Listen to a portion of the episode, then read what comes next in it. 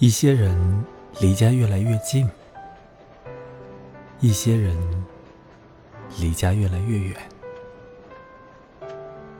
窗外一闪而过的男人、女人和孩子，这些早起的人、苦命的人，晨风掀动他们的头发和衣角。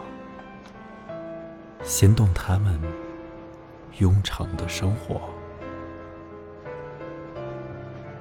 我喜欢这样的景象：从小小的、隔着晨曦的窗口，看见微小的命运。没有什么能让生活停下来。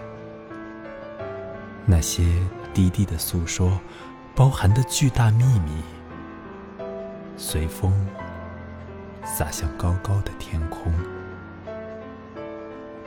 我愿意一生看见这些。白杨树把村庄分开，木栅上亮着花衫和头巾。方言连接着草壁，土地贫寒、辽远、宽容，没有破迁和失所。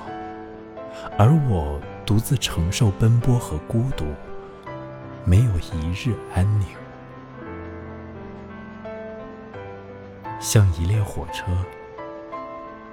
在缭乱的世事里匆忙而过。